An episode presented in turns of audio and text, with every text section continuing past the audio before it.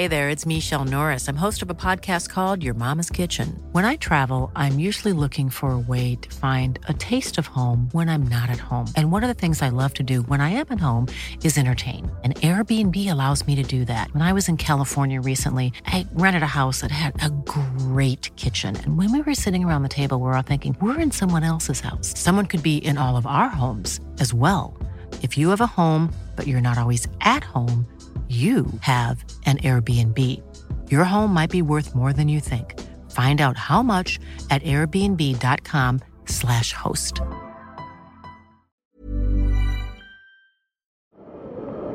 C'est le podcast montagne du Dauphiné libéré. Les interviews et les récits, les légendes de l'alpinisme, les champions de ski, le jour où tout a basculé, les grandes et les petites histoires, les exploits et les expéditions, mais aussi les drames, les sagas, les inventions et les pionniers. Voici Histoire d'en haut. Sur le flanc sud du Mont Blanc, deux pans suspendus sous les célèbres Grandes Jorasses menacent de céder. Des tonnes de glace risquent de s'effondrer sur le très touristique Val Ferré, ses coquettes maisons et sa route sinueuse. Scruté 24 heures sur 24 par les glaciologues, le glacier tempéré de plans pincieux et le Serrac Wimper, à plus de 4000 mètres d'altitude, joue avec les nerfs des habitants de Courmayeur, excédés par le buzz suscité à chaque évacuation. Ludovico Colombati vit dans le chalet le plus proche du front glaciaire de plan pincieux. Si ce dernier venait à céder, il serait le premier impacté. S'il tombe, c'est le premier, moi. Et ça vous fait peur? Est-ce que vous avez peur qu'il tombe ce glacier? Tombe toujours, le glacier bouge, donc euh, il y a toujours des morceaux de glace qui roulent. Quelquefois un peu plus grands, un peu plus petits. C'est vrai, s'il y a un risque d'un grand euh, déclenchement, je prends ce risque. C'est un choix de vivre ici. Donc j'accepte les risques de la montagne. Je les connais, je sais bien ce qui se passe et je les accepte. C'est là. Si, si j'habitais euh, en ville, euh, j'accepterais les risques de la ville, qu'ici je ne cours pas. Je pense que ce glacier va se fondre, même pas trop lentement, mais il fond. C'est vrai que ces dernières 30 années, depuis que j'habite là, il a diminué énormément de masse et il a rétrocédé de, je sais pas, mais 3 mètres, même peut-être plus. Donc en épaisseur, il a réduit donc 50%. Le front, maintenant, vous le voyez très haut, mais en effet, il était beaucoup plus bas. Donc jusqu'à il y a une quarantaine d'années, quand j'étais enfant, c'est vrai qu'il y avait un retour du glacier après le saut de rocher, comme très souvent ça se passe, qui était stable, donc durable. C'était de la glace qui restait toute l'année. Et là, quand il n'y avait pas encore les freezers, c'est vrai que les anciens montaient à pied, donc le long de cette... Euh, maintenant, c'est une route euh, privée, euh, c'était un large sentier, mais ils partaient et ils allaient couper la glace pour les activités. L'été dernier, donc en août 2020, la route d'accès au Val Ferré, où on est en ce moment, a été fermée pendant deux jours. Ce torrent passe très proche de la route. Quand vous descendrez, hein, vous voyez qu'il y a quatre virages. En descendant, au niveau du premier virage, torrent est à côté, vous le voyez. Les, perturbations euh, plus importantes arrivent toujours du côté sud, sud-ouest, ouest. Le massif de Grande Jorasses est la conformation, la morphologie du massif est telle que les nuages sont bloqués par ce massif. Donc, il y a un très grand risque de très forte euh, pluie très concentrée. Et donc, ce, ce bassin les emporte sur que deux seuls torrents. Un, celui-là, et l'autre, celui dont on parlait avant. Les précautions qui sont prises par les autorités sont la conséquence des lois qui sont très mal faites, très rigides, très strictes, et en plus, les administrateurs ont la terreur des responsabilités.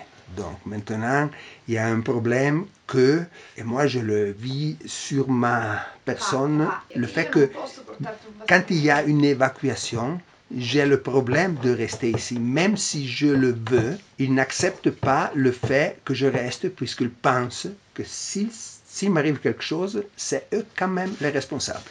Même si c'est si c'est pas moi à dénoncer le Donc, euh, les règles sont mal faites et la conséquence est que pour le tourisme, c'est la folie ici, puisque c'est ingérable. Ceux qui ont les hôtels, les restaurants, risquent de perdre en saison une énormité d'argent.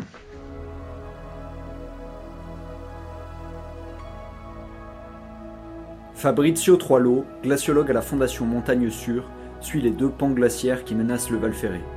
Il détaille le dispositif de suivi.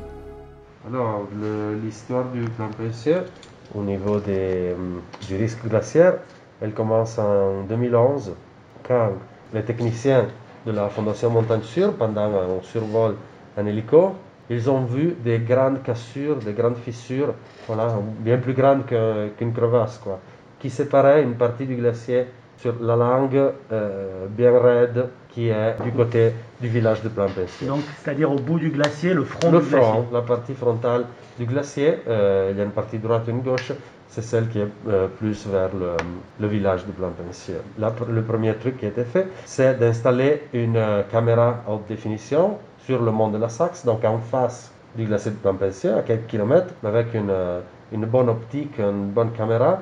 on a commencé acquérir des images. Et là, c'est le Conseil national de recherche italien qui a mis en place le système, un système expérimental pour commencer à tracer les mouvements par l'analyse d'images. Et alors, depuis, de, ça a été mis en place, ça a été testé, et on a des séries de vitesse du, glacier depuis 2014. Après 2014, c'était une été très fraîche, c'était très calme. Après, on a commencé à enregistrer à nouveau des, un peu des accélérations, mais encore c'était assez stable 2015.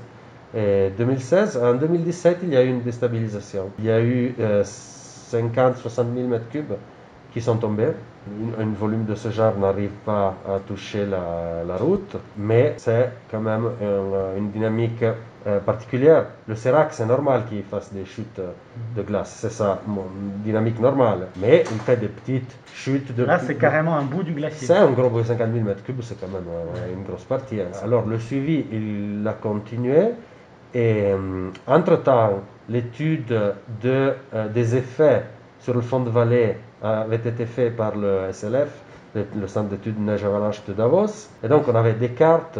Si on repérait une euh, instabilité plus grande, on avait fait des scénarios d'expansion de l'avalanche de glace sur la vallée pour 200 000 m3 et 1 million de mètres cubes, euh, à peu près les, les, volumes qui peuvent se mobiliser. En 2019, euh, on a repéré euh, au mois de septembre une masse de 250 000 m3 qui bougeait, elle a commencé à accélérer et se décrocher donc de la partie supérieure. Et donc ces 250 000 m3 potentiellement pouvaient atteindre le bas de la vallée voilà.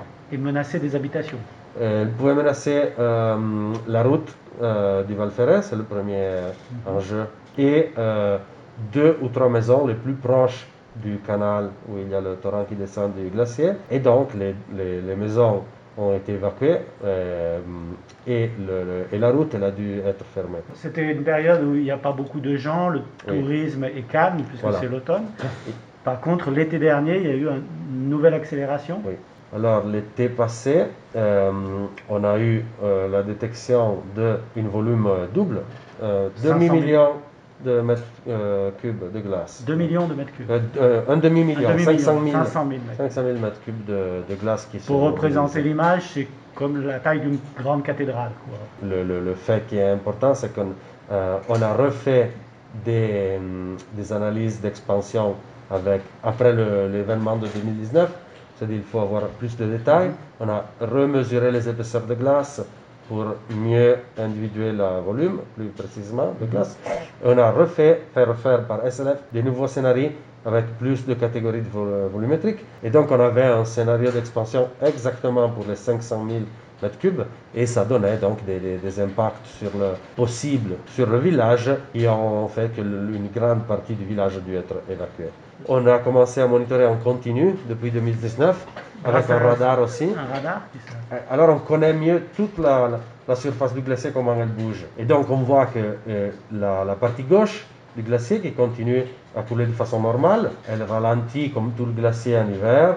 On arrive à 5 cm par jour, voire moins, très peu de mouvement. Avec l'été, ça commence à bouger, ça accélère, mais très lentement. Et au milieu de l'été, on arrive à 20 cm par jour. C'est ce qui fait la, langue qui reste normale, qui ne se déstabilise pas. L'autre côté, il arrive à des mouvements de 2 mètres par jour, qui est totalement anormal. Alors, on ne peut pas savoir si vraiment ça va tomber, mais il y a tous les indicateurs qui disent, euh, dans des autres sites où on a eu des, mhm. des grandes avalanches de glace, avant des avalanches, ben, la dynamique observée était la même. Ce bout de glacier a purgé ou il y a encore des risques avec le glacier? Il, continue à être monitoré en, continu. Sa configuration géométrique, pour le moment, elle a une évolution euh, plutôt lente par rapport au glacier qu'on voit hum, euh, changer très rapidement par d'autres endroits, mais à des altitudes, par exemple, beaucoup plus basses, où il y a moins d'alimentation.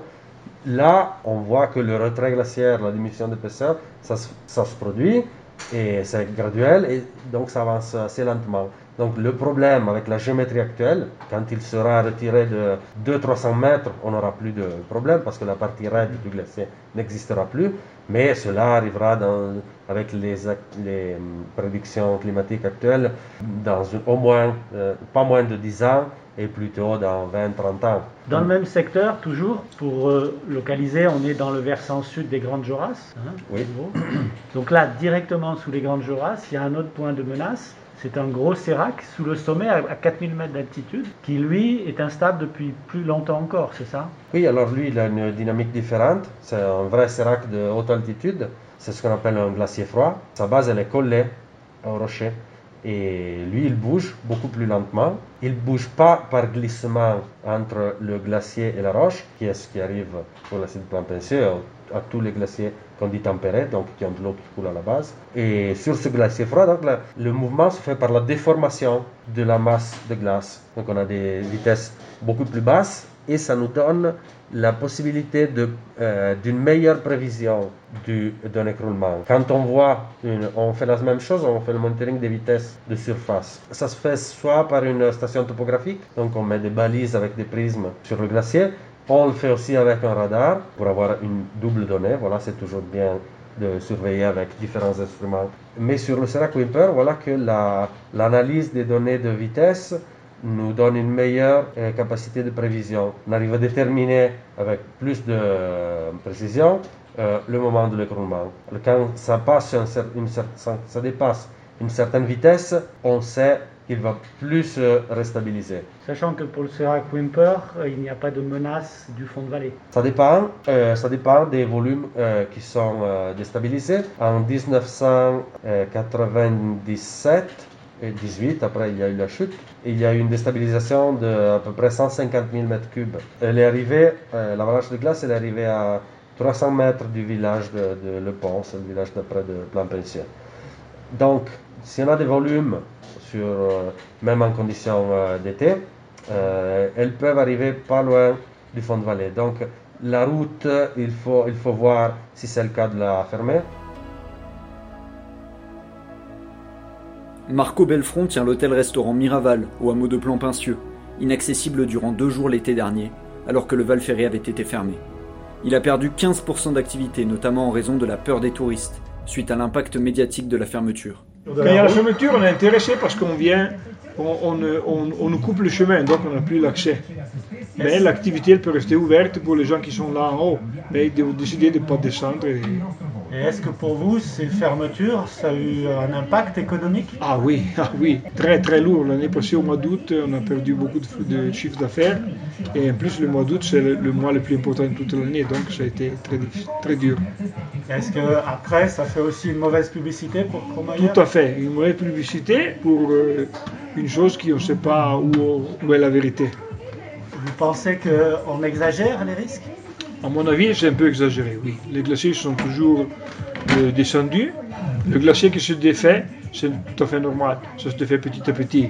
On a, jamais, on a eu très peu de cas dans tout le monde où les glaciers ils sont descendus tout d'un coup. Alors, je crois que la gestion de la crise a évolué euh, pour cet été. Notamment, il y a une possibilité d'accéder au Val Ferré. En cas d'urgence, c'est mieux pour vous? Ah, Ça, c'est sans doute mieux. Il paraît qu'il y a une possibilité d'accéder, mais j'espère que ça va aller mieux, oui.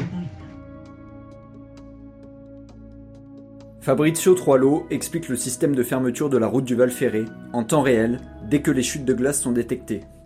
Il y a un système radar euh, pour le monitoring des vitesses et le monitoring donc de la masse de glace de déformation, mais il y a un autre radar à côté qui est un radar Doppler qui détecte les chutes de glace. Donc dès qu'une chute de quelques centaines de mètres cubes se produit, et il fait allumer deux feux rouges momentanés sur la route. Si la, euh, coulée de glace est importante, euh, donc des, des dizaines de milliers de mètres cubes, elle touche un point plus bas sur le long du torrent et les feux ils restent rouges. Il faut une intervention manuelle d'un opérateur qui contrôle ce qui s'est passé et rouvre la route. Donc en fait, si euh, une instabilité n'est pas détectée, il y a quelque chose d'instantané qui se produit, comme lors d'un orage, quelque chose de quelque chose d'extraordinaire. Voilà, que le, système il est toujours actif, donc il y a une protection pour les paysans, les touristes, tout le, le monde qui fréquente le Val Ferret, qui est quand même d'un très haut niveau.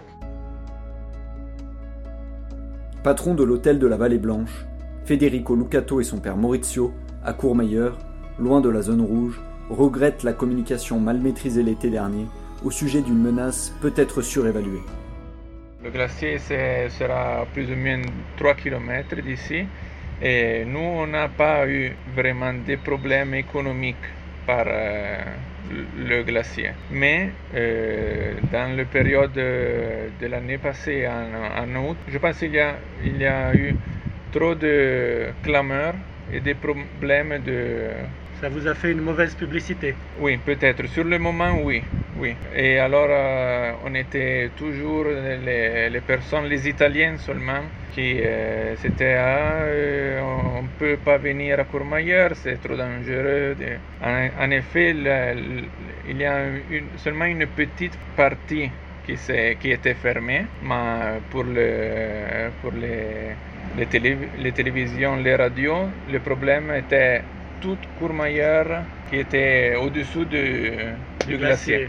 Mais c'est pas. Mais Pour vous, le problème de sécurité, il est pas si important? Alors oui, c'est euh, absolument important, mais on, on doit dire et faire les choses ju- justes. Et je pense que pour euh, cet été, on, on- on- le, le pays du Courmayeur a organisé un peu tout mieux, je pense. Qu'est-ce qui va changer Peut-être euh, la, la communication, qui c'est la chose plus, plus, plus importante. La sécurité, sûrement, euh, première euh, Priorité. priorité, mais on doit faire de la juste communication pour ne pas alarmer trop, trop le monde. Et en plus, euh, ici en, Italie, on a ce problème des, des médias qui est pour... euh, il y a trop de clameurs. Sachant que vous, les clients, pouvaient accéder à votre hôtel. Vous étiez Ah, pas... oui, euh, ici il peut arriver toujours. Mais du coup, à cause de cette mauvaise publicité, vous avez eu moins de clients à la fin de l'été? Je pense non. Les gens ils, vont euh, toujours appeler pour demander Oui. si c'est tranquille, si on peut On a- venir, a- parce qu'ils ne comprennent pas où, est- où il est le problème. Un reportage d'Antoine Chandelier raconté par Jules Perron pour le Dauphiné libéré.